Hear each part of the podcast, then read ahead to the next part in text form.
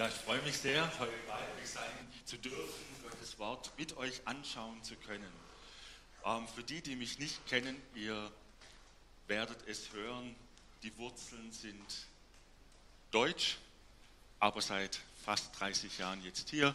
Meine, unsere Tochter zieht gerade aus in die erste eigene Wohnung das ist für uns spannend. Und was mir sehr am Herzen liegt und wo ich aktiv bin, ist eigentlich in der Ausbildung, Begleitung von Mitarbeitern und Leitern. Da bringe ich mich an verschiedenen Stellen ein. Ähm, beheimatet und aktiv bin ich in der Life Church in Spital, unterstütze deren Aufbau bewusst als Co-Pastor äh, und bin sonst noch tätig im Vorstand der Allianz oder auch bei der AGGÖ, bei den, der Veranstaltung im Herbst. Das liegt mir sehr am Herzen.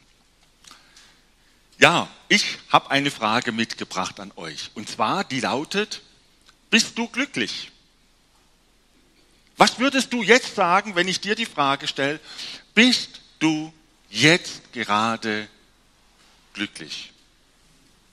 Ja?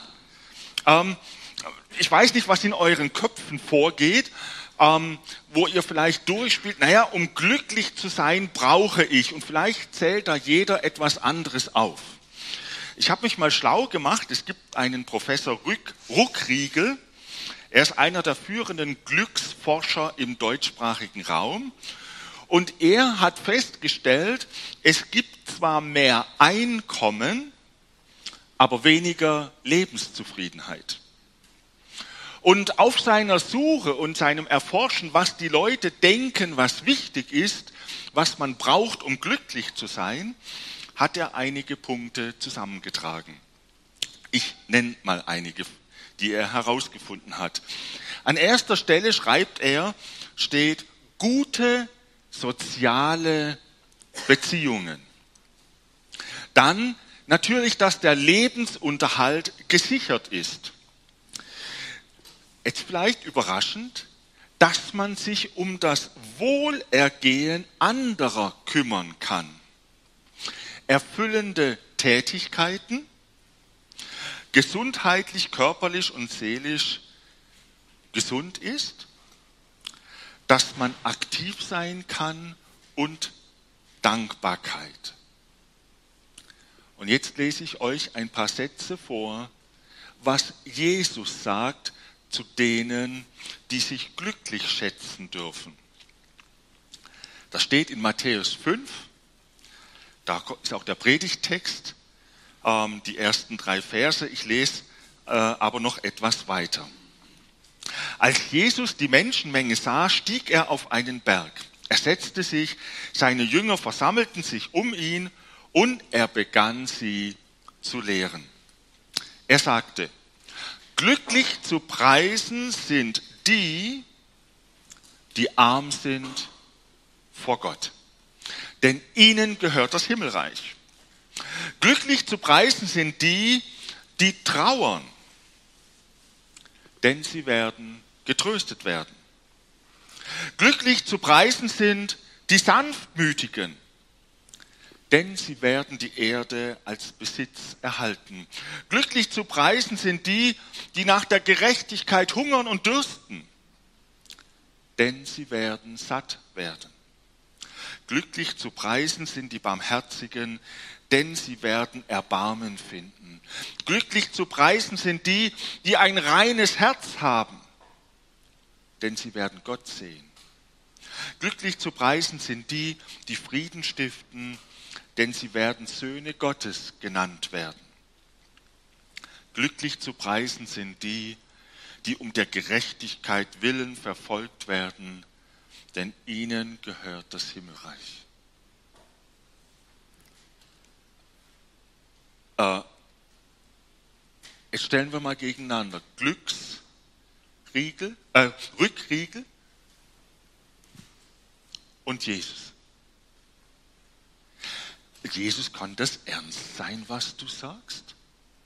Glücklich sind die, die arm sind, die Weinenden, die Sanftmütigen. Wie passt das zusammen? Jesus, wenn ich das ernst nehme, da kommt doch ich zu kurz, da bleibe ich auf der Strecke. Wie meinst du das? Jesus, was ist mit all dem, was ich meine zu brauchen, um glücklich zu sein? Das, diese Frage, die möchte ich mit euch heute anschauen. Und ich möchte euch das zurufen, was Jesus seinen Jüngern damals am Berg zugerufen hat. Du gehörst wirklich zu den Glücklichen. Und zuerst möchte ich mit euch einmal die Frage stellen, wer ist denn dieser Jesus, der den Jüngern zuruft, du gehörst wirklich zu den Glücklichen. Wie kann er das denn wissen, was glücklich zu sein bedeutet? Hat er überhaupt eine Autorität, das zu sagen? Wie wurde uns Jesus im Matthäusevangelium vorgestellt? Ich greife mal einige Schlagworte heraus. Es wurde über ihn vorhergesagt, dass er derjenige sein wird, der das Volk Gottes von aller Schuld befreien wird. Das sagt ein Engel zu seinen Eltern. Und dann heißt es zwei Verse weiter im ersten Kapitel, er wird einen Namen bekommen, der heißt Immanuel. Das bedeutet, Gott ist mit uns. Also nicht fern von uns, sondern er ist bei uns, er ist mit uns. Dann lesen wir im Kapitel 3, dass Jesus zu Johannes dem Täufer kommt und sagt, hey, tauf mich. Und Johannes sagt, na, das ist jetzt aber ein bisschen verdraht. Eigentlich müsstest du mich taufen. Und Jesus sagt ihm, wir wollen alles erfüllen, was Gottes Gerechtigkeit fordert. Und Johannes tauft Jesus und dann wird uns berichtet, dass der Heilige Geist auf Jesus kommt und eine Stimme, Gott spricht, das ist mein geliebter Sohn, an ihm habe ich Freude. Also Jesus stellt sich hinein in die gesamte Menschheit, die alle sagen, wir brauchen Umkehr. Und obwohl er ohne Schuld und Sünde ist, stellt er sich drunter und macht sich gleich mit den Menschen, zu denen wir auch gehören. Mit ihrem Erleben, ihrem Wirklichkeitshorizont. Und Gott stattet ihn aus und sagt, du bist mein Sohn. Und dann ist interessant, dass der Heilige Geist, der auf Jesus herabkam, ihn unmittelbar danach in die Wüste äh, bringt und führt und er dort versucht wird und seine Identität als Sohn Gottes, sein Auftrag, den er ausführen soll, in Frage gestellt wird. Aber das Interessante ist, Jesus besteht. Also der, der zu dir sagt, du gehörst wirklich zu den Glücklichen, kennt Versuchung und hat bestanden. Also es ist nicht so, dass er hier, dass hier jemand redet wie ein Blinder von der Farbe, die er nie gesehen hat, sondern es ist jemand, der sich kennt. Und jetzt macht Jesus etwas, er hat ja verkündigt, er hat angefangen zu predigen und ist auf einen Berg gegangen, wahrscheinlich im galiläischen Hinterland, und die Jünger haben sich vor ihn gesetzt. Und das erinnert uns an das, was Mose gemacht hat. Mose hat einen Bundesschluss am Berg Sinai geschlossen zwischen Gott und dem Volk. Und er hat die zehn Gebote am Berg von Gott bekommen. Und wenn ich jetzt die Parallelen vorher schon sehe, wenn ich die Taufe Jesus, der ins Wasser hineingeht und wieder herauskommt, vergleiche mit dem Durchzug Israels durchs Rote Meer, wenn ich daran erinnert werde, das Volk ähm, kommt in die Wüste und wird versucht und besteht nicht, aber Jesus besteht. Und Gott schickt Mose, um einen Bund zu schließen, vom Berg herunter mit den Geboten. Und Jesus steht jetzt am Berg wie Mose. Dann bekommt die Bergpredigt ein unwahrscheinliches Gewicht. Sie ist ein, wie ein Bundesschluss, den Gott mit denen, die an ihn glauben und ihm nachfolgen, schließen möchte.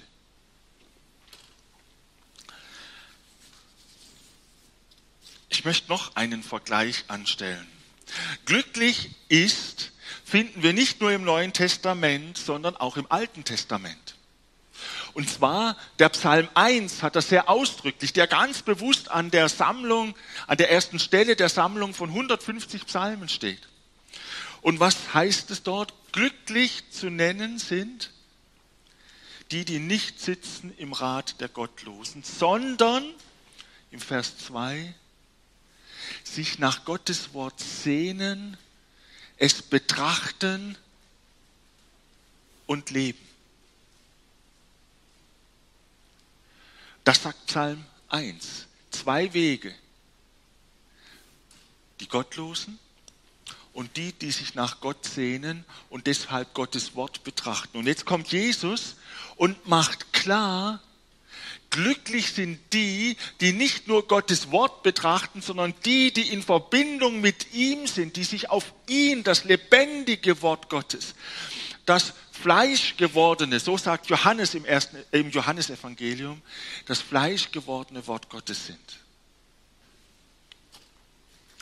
Und dann hat Matthäus Ihr kennt das, uns vor Augen geführt, dass Jesus später am Kreuz stirbt für uns, dass er vom Tod aufersteht. Und dann heißt es von Jesus in seinen letzten Worten, ich bin bei euch alle Tage und mir ist gegeben alle Macht. Deshalb sendet er die, die an ihn glauben, aus. Es ist dieser Jesus, der dir zuruft, du gehörst wirklich zu den Glücklichen. Der diese Macht hat, der dieses Werk getan hat für uns, der es denen zuruft, die bereit sind, in Jesu Lebens- und Lerngemeinschaft einzutreten. Was hat er gemacht? Verkündigt und dann hat er Leuten gesagt, folgt mir nach. Und dann hat sich eine Schar von Menschen um ihn herum gesammelt, die an ihn glaubten und ihr Leben mit ihm geteilt haben. Und jetzt möchte ich noch einer Frage nachgehen. Also Jesus und die Glücklichen. Aber hat Jesus in all dem, was er verkündigt hat, nicht etwas in den Vordergrund gestellt? Nämlich, es kann, oder wer mit ihm in Kontakt sein möchte, da spricht er von einem ethischen und moralischen Niveau, das er immer wieder in einer Krassheit benennt, das uns, wenn wir das ernst nehmen, ganz schön herausfordert. Also ich nehme mal nur ein Beispiel in der Bergpredigt. Dort sagt Jesus, ähm, nicht derjenige, der jemand anders wirklich ermordet, sondern der, der ihn beschimpft, mit einem Schimpfwort belegt, ist vor Gott schuldig geworden. Also nicht nur das, was ich mit meinen Händen ausführe, sondern der Zorn, der Groll in meinem Herzen ist das Problem. Ihr Lieben, dieses Niveau an ethischer Reinheit, an moralischer Reinheit, Jesus nimmt es beständig in den Mund. Er spricht beständig davon und er sagt, da will ich hin. Und ich muss euch ehrlich sagen, zu der Sorte, die das so problemlos hinkriegen, gehöre ich nicht. Nach dem, was Jesus über Mord sagt, nach seinem Verständnis, habe ich in meinem Herzen schon viele umgebracht. Manchmal beim Autofahren, wenn sich der Finger da oben reinbohrt. Nur ein Beispiel. Es zeigt aber, was in meinem Herzen ist. Und Jesus spricht von einer Gerechtigkeit Gottes, die Gott möchte, die der Gerechtigkeit Gottes entspricht. Ich habe da ein paar krasse Aussagen gefunden. Er sagt, wenn eure Gerechtigkeit, wenn die Gere nicht besser ist als die der Pharisäer und Schriftgelehrten, könnt ihr nicht ins Himmelreich kommen. Ganz schön krass, oder? Er legt noch einen drauf im Vers 48 vom Kapitel 5. Ihr sollt vollkommen sein, wie Gott vollkommen ist. Wie bringen wir das jetzt zusammen, dass Jesus von so einer Gerechtigkeit spricht und dann Menschen glücklich nennt und sagt, ihr seid wirklich glücklich zu preisen. Ähm, macht das Leben, kann das Leben überhaupt Freude machen, wenn ich versuche, beständig so ein Niveau an ethischen Vorschriften und Moralität zu leben? Das ist ja aller Spaß im Leben weg, oder?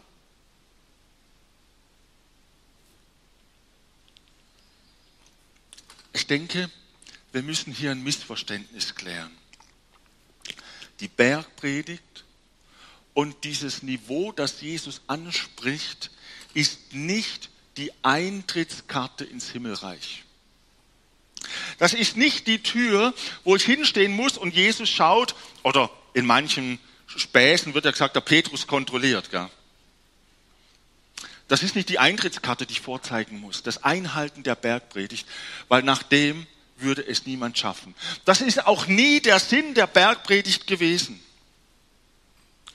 Und weil wir, wenn wir die Bergpredigt ernst nehmen in ihrem Anspruch, ähm, weil wir sie zugeben, dass wir es nicht verschaffen, neigen wir oft dazu, dass wir sagen, naja, Jesus redet zwar davon, das schaffe ich nicht, wir machen das Ganze ein bisschen menschlicher. Ich bemühe mich halt und hoffe, dass es irgendwie vor Gott ausreicht. Also so läuft es oft in der Praxis. Und Jesus sagt nein. Es ist so radikal gemeint, wie ich es gesagt habe. Und deswegen, deswegen geht Jesus selber den Weg, den wir Menschen selbst nie hätten gehen können. Ich bringe uns nochmal den Vergleich.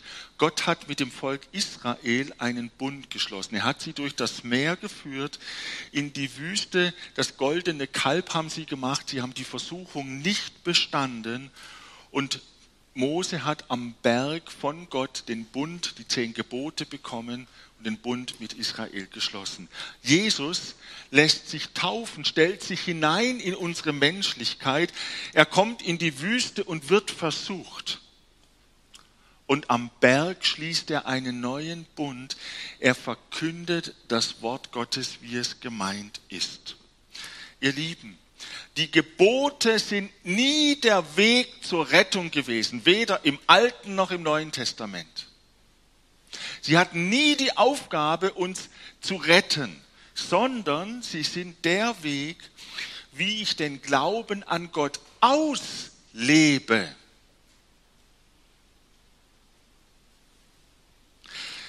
Nicht zur Rettung, sondern wie ich den Glauben an Gott auslebe, weil ich nämlich die Heiligkeit, die Liebe Gottes, sein Wesen in meinem Leben zum Ausdruck bringen möchte.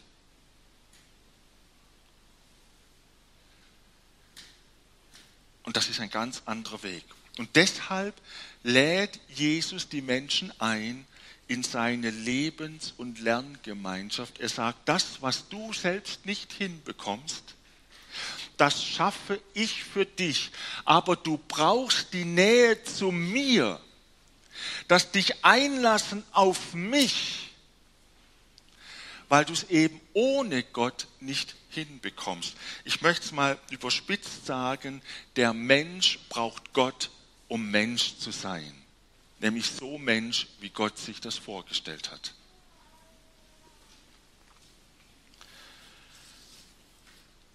Und jetzt möchte ich uns mitnehmen ähm, in diese Situation. Jesus ist mit den ersten Jüngern ins galiläische Bergland hinaufgestiegen. Wer war dabei? Es waren die, die begonnen haben, an ihn zu glauben und die gesagt haben, ich bin bereit, ich nehme die Mühe auf mich und gehe mit ihm den Berg hoch. Nicht die gesagt haben, oh, das ist mir zu steil. Das ist mir zu anstrengend. Ein, zwei Stunden da einen Berg hochhatschen. Mal Jesus bleibt doch hier unten, ich setze mich jetzt aufs Sofa und höre dir einfach zu. Lass mich so ein bisschen berieseln, ganz lieb und nett, das reicht doch auch. Das färbt so ein bisschen ab. Aber so ganz auf dich einlassen, na na, es waren die, die gesagt haben, Jesus, mein Vertrauen zu dir ist so ausgeprägt, dass ich mich auf dich einlasse. Ich brauche mehr von dir, ich möchte mit dir zusammen sein. Zu denen spricht er. Und dann heißt es, er setzt sich. Das ist dieselbe Bewegung, die ein Schriftgelehrter gemacht hat. Das bedeutete, er hat Autorität, obwohl er keine formale Ausbildung hatte. Aber wenn Jesus gesprochen hat, dann haben die Leute gemerkt, das hat Hand und Fuß. Das greift. Jetzt spricht er mit Realität, äh, mit Autorität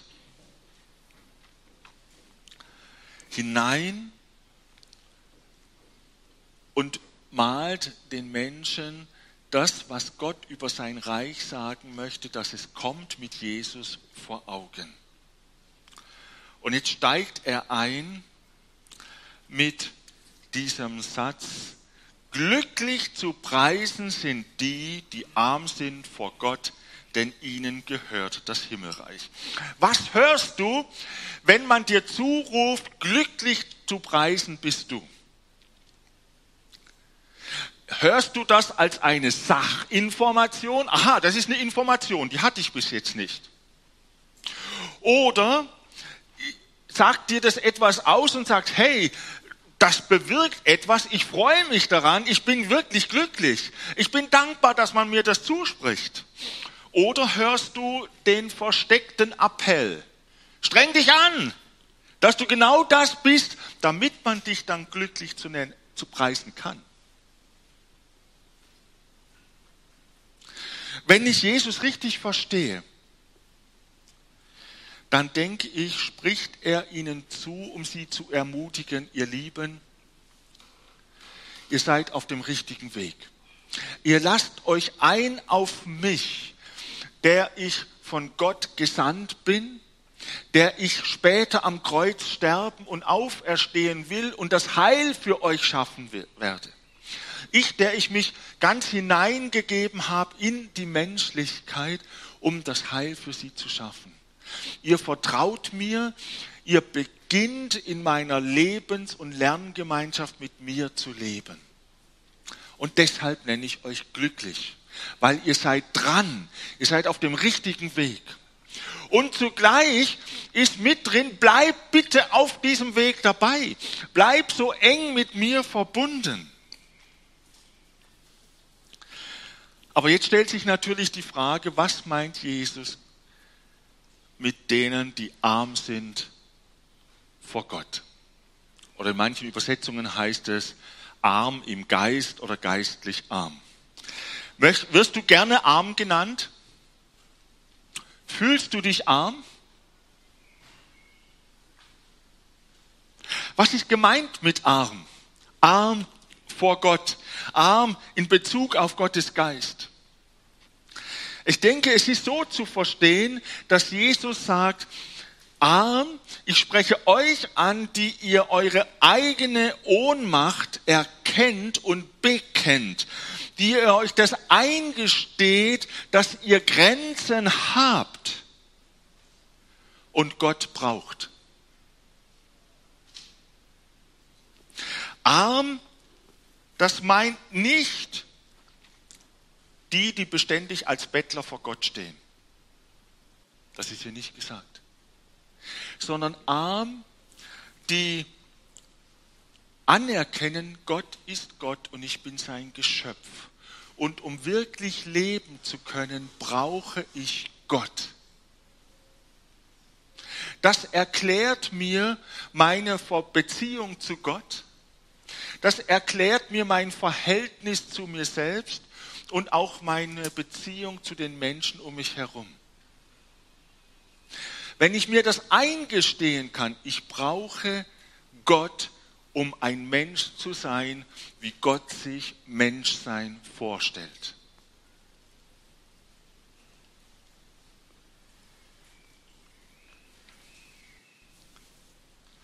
Und dann erkenne ich, das, was Gott hat, erbettle ich mir nicht, sondern das schenkt er mir, er bietet es mir an und ich darf es mit ausgestreckten Armen annehmen.